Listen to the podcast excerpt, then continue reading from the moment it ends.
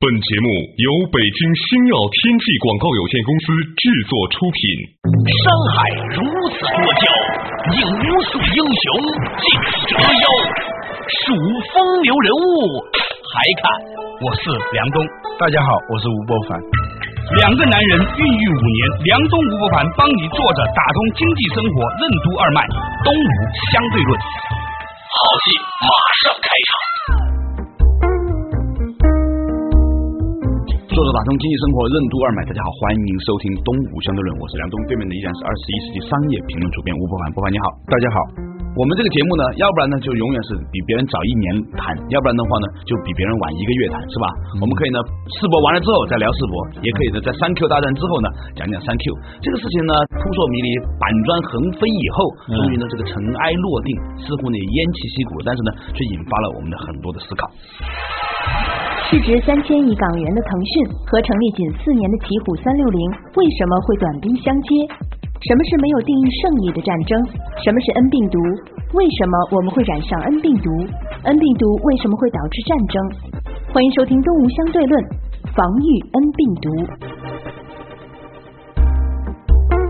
最近啊，中国商界啊发生了很多的大战，对，蒙牛和伊利的公关大战，国美的城隍之战，对，包括今天的三 Q 之战，对哎这些大战啊有个特点，刚刚爆发的时候啊特别激烈，对大家群情激昂，都是非常兴奋的在猜想那些结果会是怎么样的，不光是参与双方啊，啊连看客们啊也都摩拳擦掌。是对啊吧对对，结果呢，那个结局一出来，引用那个诗人艾略特的一句诗啊，结局啊不是轰的一声，而是嘘的一下。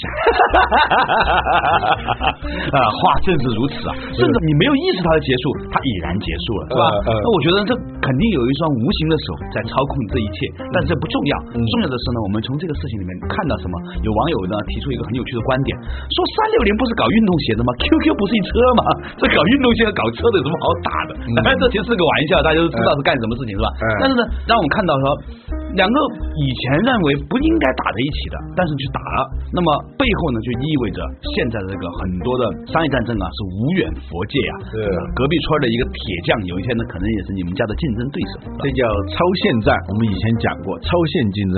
你看前面我们说那个黄光裕跟陈晓也算实力相当啊，对呀、蒙牛和伊利也算实力相当的，对啊，但是呢，一个奇虎三六零是对一家没有上市的公司，创立才四年，而腾讯呢是一家市值现在超过三千亿港币的公司，嗯哎这怎么会打起来？而且打的那么激烈，本身这一点就比较吸引人。嗯，前段时间我发过一个微博啊，其实呢用了一个小小的故事，说啊民国往事啊，两个名媛呢在打架，开始呢在扯互相的假发，然后呢又扯旗袍、蕾丝花边内舞，还有硅胶什么的全扯出来了。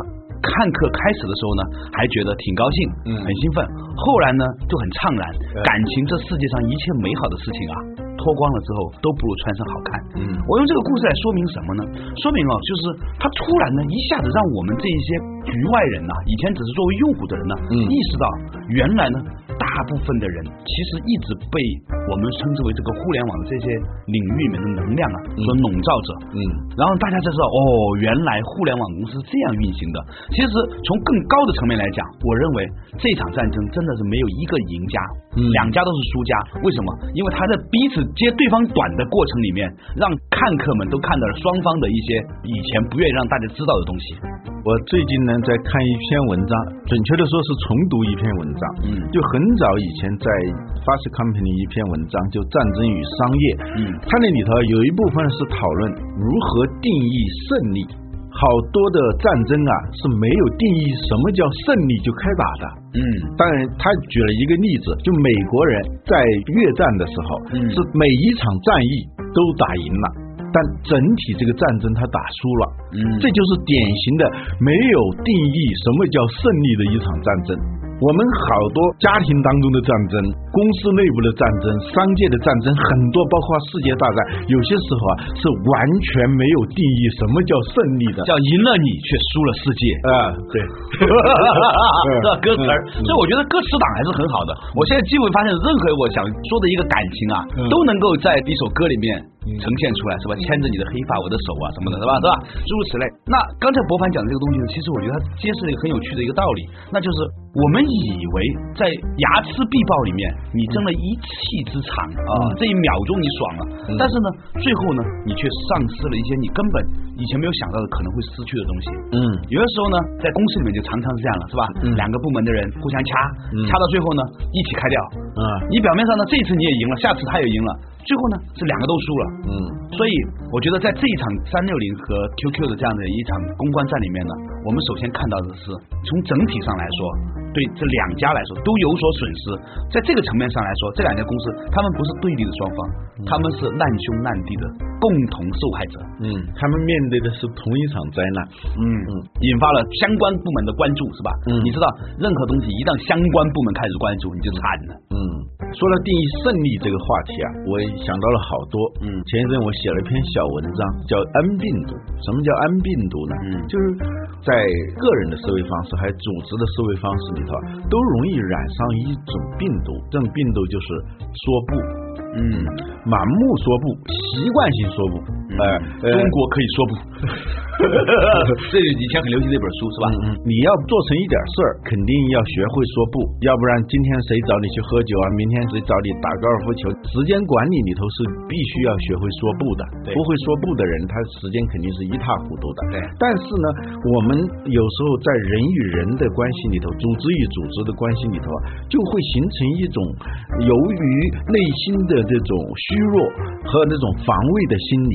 只要对方提一个什么样的建议，或者说说一句什么样的话，那马上第一反应是如何我辩解，辩如解何证明自己我对，对你错我对。对对，这个习惯性说不呢，常常说出来的都是那些没有质量的不，就像是在这种战争当中啊，最低级的战争一定是出于那种几乎是本能的出手，那种战争一定是最差的。嗯上兵伐谋，其次伐交，其次伐攻，在下攻城。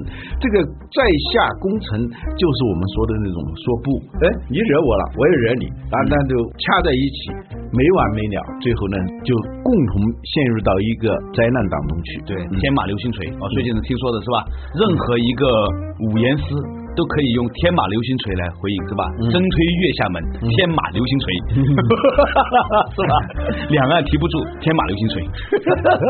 再说回来，这个老吴呢，刚才提到一个有趣的一个观点，有一种人习惯性的说不，这种人呢，他好像用这种方式来彰显他的价值，对来彰显说我跟你不一样，来对彰显说你智商比较低，来彰显说我是对的，来强化别人的错误，从而凸显自己的正确，他变成了一种很有趣的心智模式。对我有一个朋啊友，他做那个婚姻咨询，他说啊，所有的这种婚姻当中啊，夫妻不和当中啊，习惯性说不是一种最常见的病毒，几乎占到婚姻破裂的差不多百分之七十。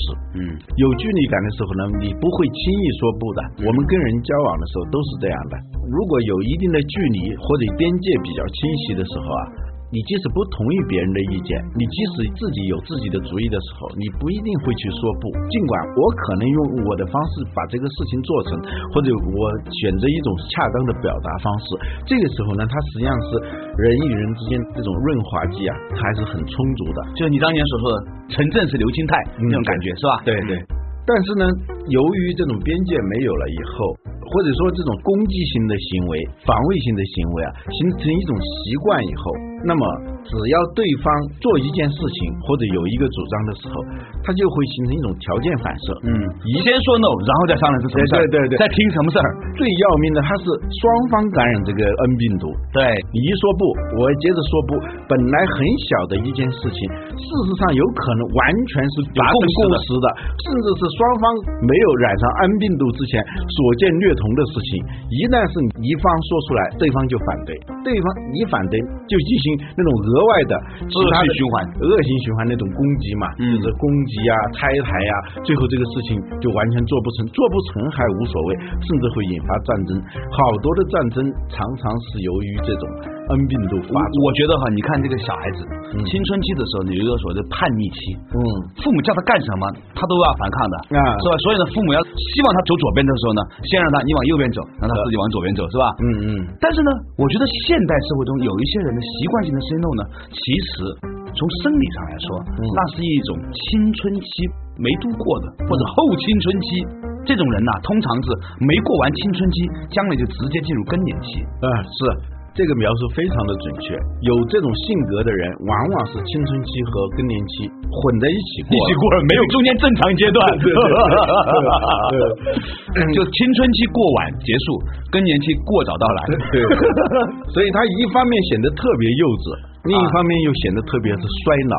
没有创新想法。对对，啊他实际上是被自己的整个思维方式啊，全部给套牢了嘛。我们以前说过，我们思维模式是最容易把我们套牢的，被别的东西套牢，你都是有感觉的。被你的思维模式套牢，你是一点儿感觉都没了。明明是他在驱使你干，你还以为是你自己在干，就是对过去说的那种中邪啊、琢磨啊，什么什么，都是这样一种状态。嗯在商业竞争当中，竞争嘛，它肯定是要有对抗的，这种建设性的对抗和破坏性的对抗。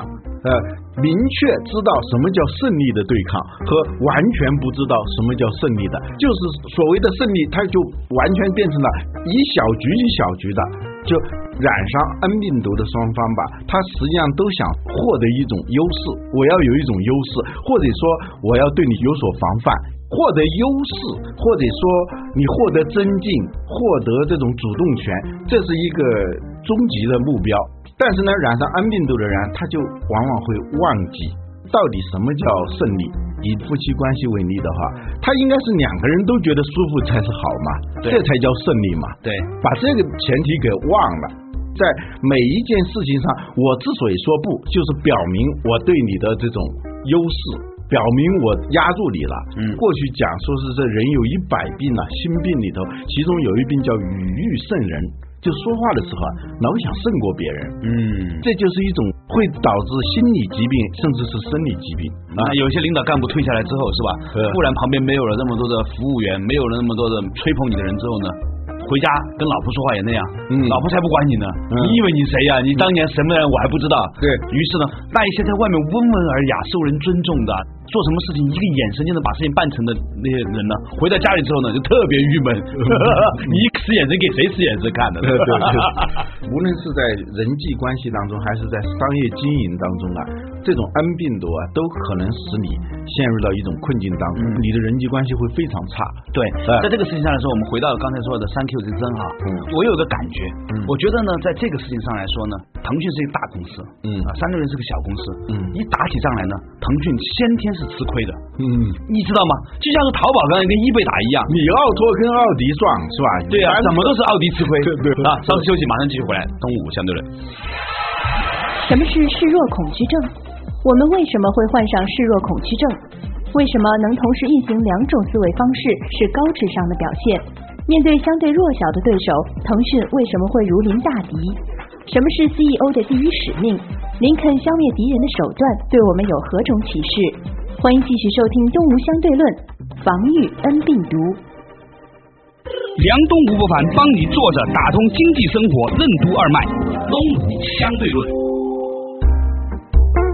做打通经济生活任督二脉，继续回到东吴相对论对面，依然是二十一世纪商业评论主编吴伯凡。伯凡你好，嗯刚才我们讲到一个话题啊，说这个腾讯和三六零在打啊，嗯这个打呢，作为一个旁观者来看呢，我认为呢，腾讯是吃亏的，嗯因为呢三六零小，所以呢它就可以仗小欺人，你知道吗？呃对在家里面也是一样的对，如果老婆是比较弱势的，突然发起飙来之后，老公你真的抽她一嘴巴，那是不可能的，是吧？对你拿折叠板能拍死她，那也不行。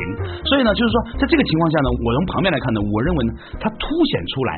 公司之间的外交是多么的重要。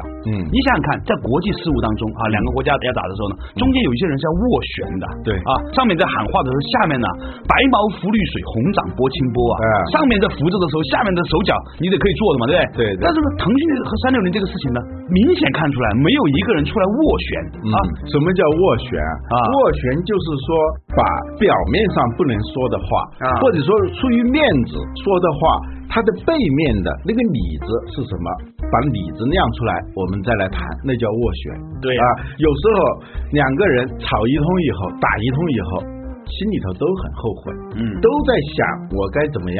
其实当初我要不那么样就就显好得了。就显得级别又高，智商又高，是吧？对对吃相又好看。但是呢，这个面上，他一定是要表现出某种姿态的，都会表现出一种人根深蒂固，还有一种心理疾病叫示弱恐惧症。嗯嗯，就示弱的时候，他会很恐惧。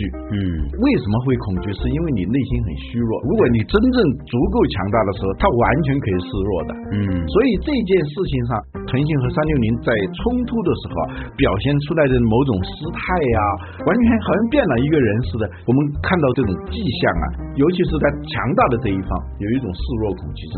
嗯，这个想到这个地方呢，有一个挺经典的在微博上的这个笑话，我觉得讲的特别好。他说呢，当时呢，其实腾讯准备拍出三千万给三六零啊，嗯就惨了这个事儿，大家都别打了。嗯本来呢，三六零接受了。后来呢，又不接受了，原因是腾讯说给的是 Q 币，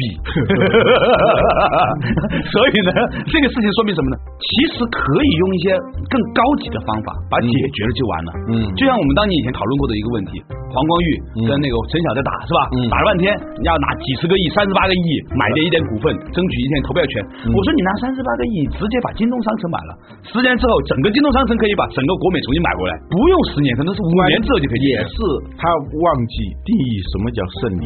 嗯胜利就是眼下我要出这口气，对，出这一是口不对的恶气啊这就是很多人不求胜利，而求出一口恶气啊，这就快意啊啊，快意恩仇，用那种方式来处理问题。啊，格局格局啊。其实这是企业的情商问题，嗯领导者的情商问题。所以就是说，我觉得你说今天腾讯这么大，三六零这么小，是嗯吧？说一句不好听的话，有什么好打的呢？拍出钱把三六零买了不就完了吗？ 这这不就解决了吗？是吧？对终于你开个价，是吧？对终于说我要一百个亿，增发一点股 票，当场买下来，是吧？嗯，就掐死就完了。嗯但是呢，不能这样。这个事儿呢，周鸿祎肯定不干，对因为当年周鸿祎呢已经卖过一次，把三七二幺卖给雅虎，所以呢，估计呢这一次马化腾想买的也买不了。但是呢，我说以后啊，还发生类似的事情的时候啊，嗯根本不需要打，差这么大的两个公司，打还有什么用呢？是吧？对能花钱搞定的事情就搞定就好了。嗯，很多时候啊，打一仗以后啊，大家觉得后悔，是因为大家看到了那个结果啊哎，早知如此，何必当初？他直面那个结果以后，变得理智了。美国有个作家叫菲茨杰拉德，他说啊，智商的高低。表现在他是否同一时间能够运行两种思维方式。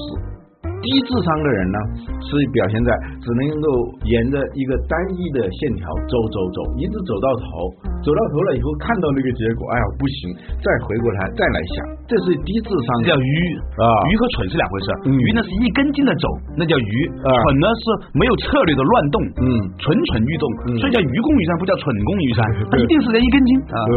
高智商的人呢，他不会让那个坏的结果出现了以后再来从里头获得教训，他能很清晰的看到那样一个结果在那儿，所以呢，他在这个结果出现之前，他在运行另外一套思维方式。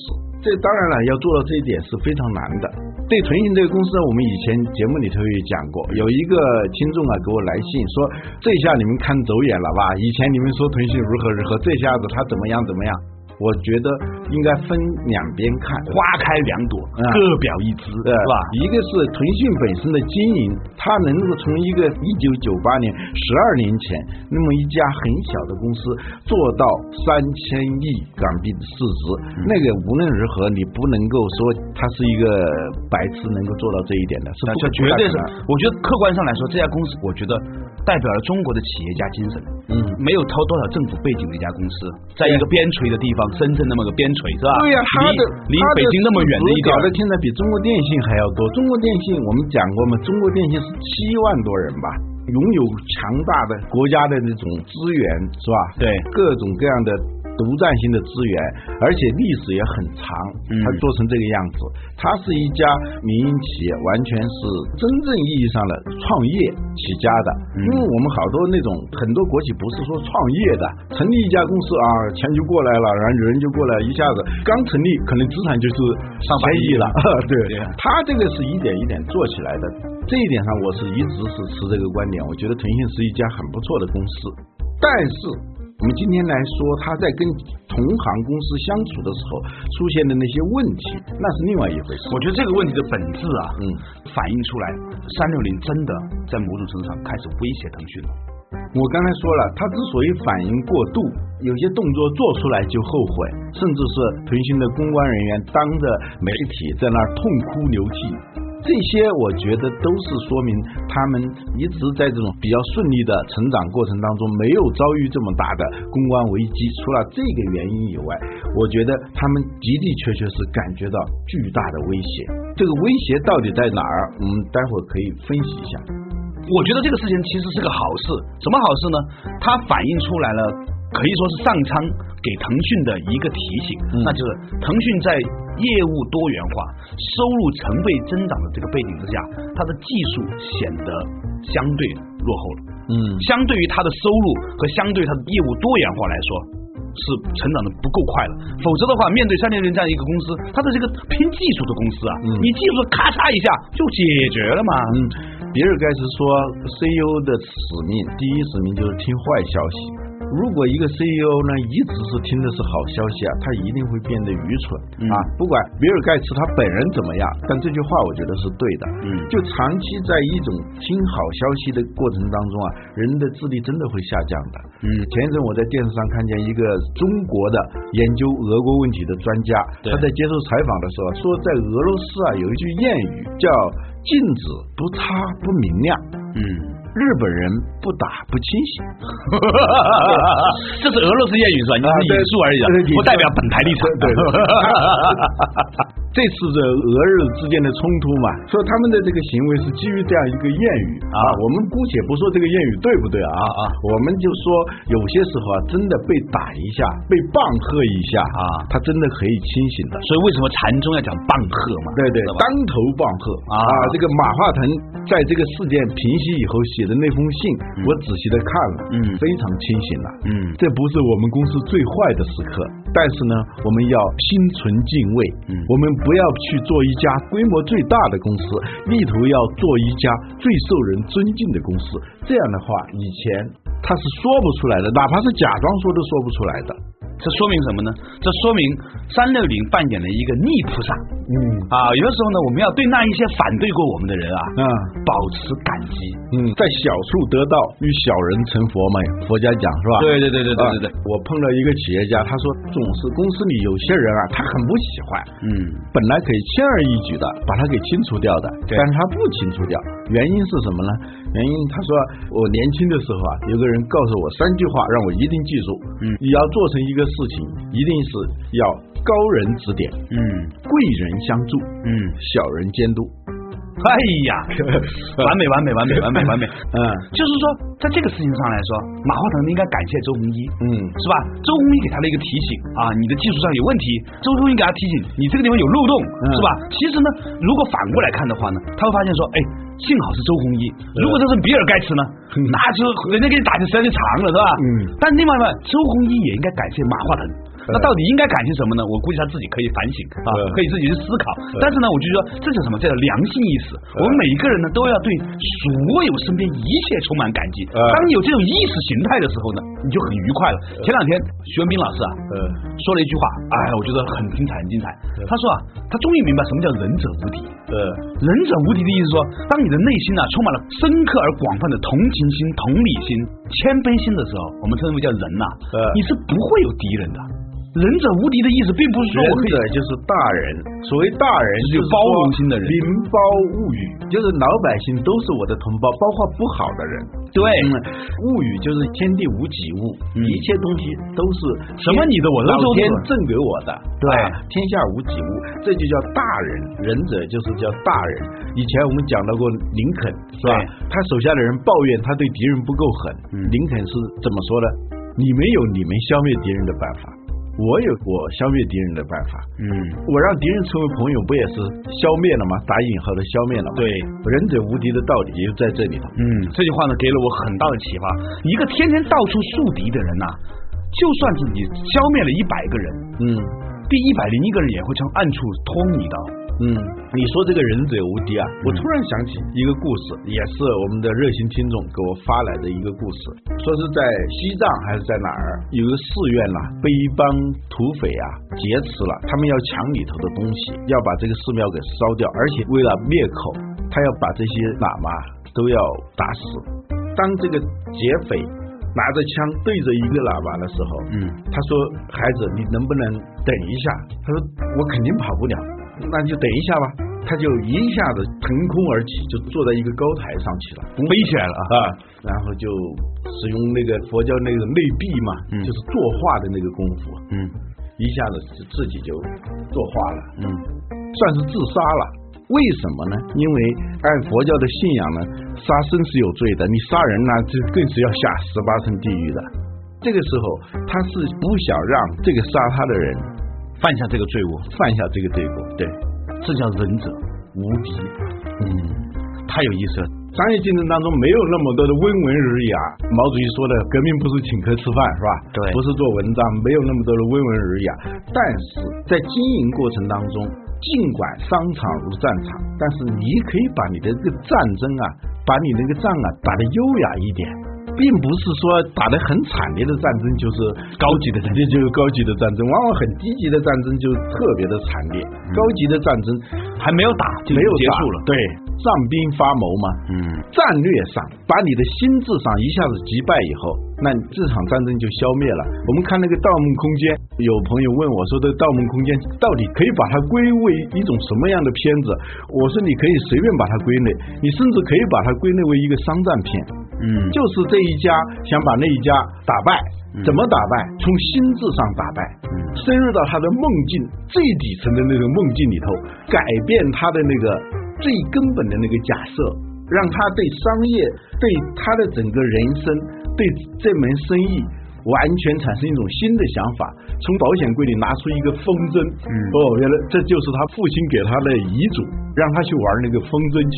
小时候玩的那个风筝，那是最快乐的。这样呢，他价值观彻底改变，然后把这个公司给解散解散了。对手雇来的人就是要让他把这样一个你的意识，这个意识植入到他的最深处，这也算是一个商战片嘛。嗯，上兵发谋，从最根本上，哎呀去打败这他。实在太有意思了。因为今天这个节目时间太短，所以呢，只能是坐着打通经济生活任督二脉，感谢大家收听了。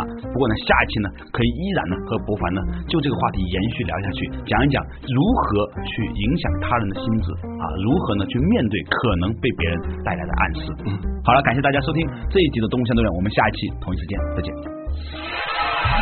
为什么疾病和我们的心理意识息息相关？如何改变自己的命运？为什么我们会被心理病毒入侵？英特尔前 CEO 格鲁夫的性格特征如何影响了企业文化属性？面对人生的挫折，抱怨和恶见的思维会导致怎样的后果？《肖申克的救赎》为什么会成为商学院的教学片？为什么知识权利越用越多，职务权利越用越少？明天同一时间，欢迎继续收听《东吴相对论》，真实的救赎。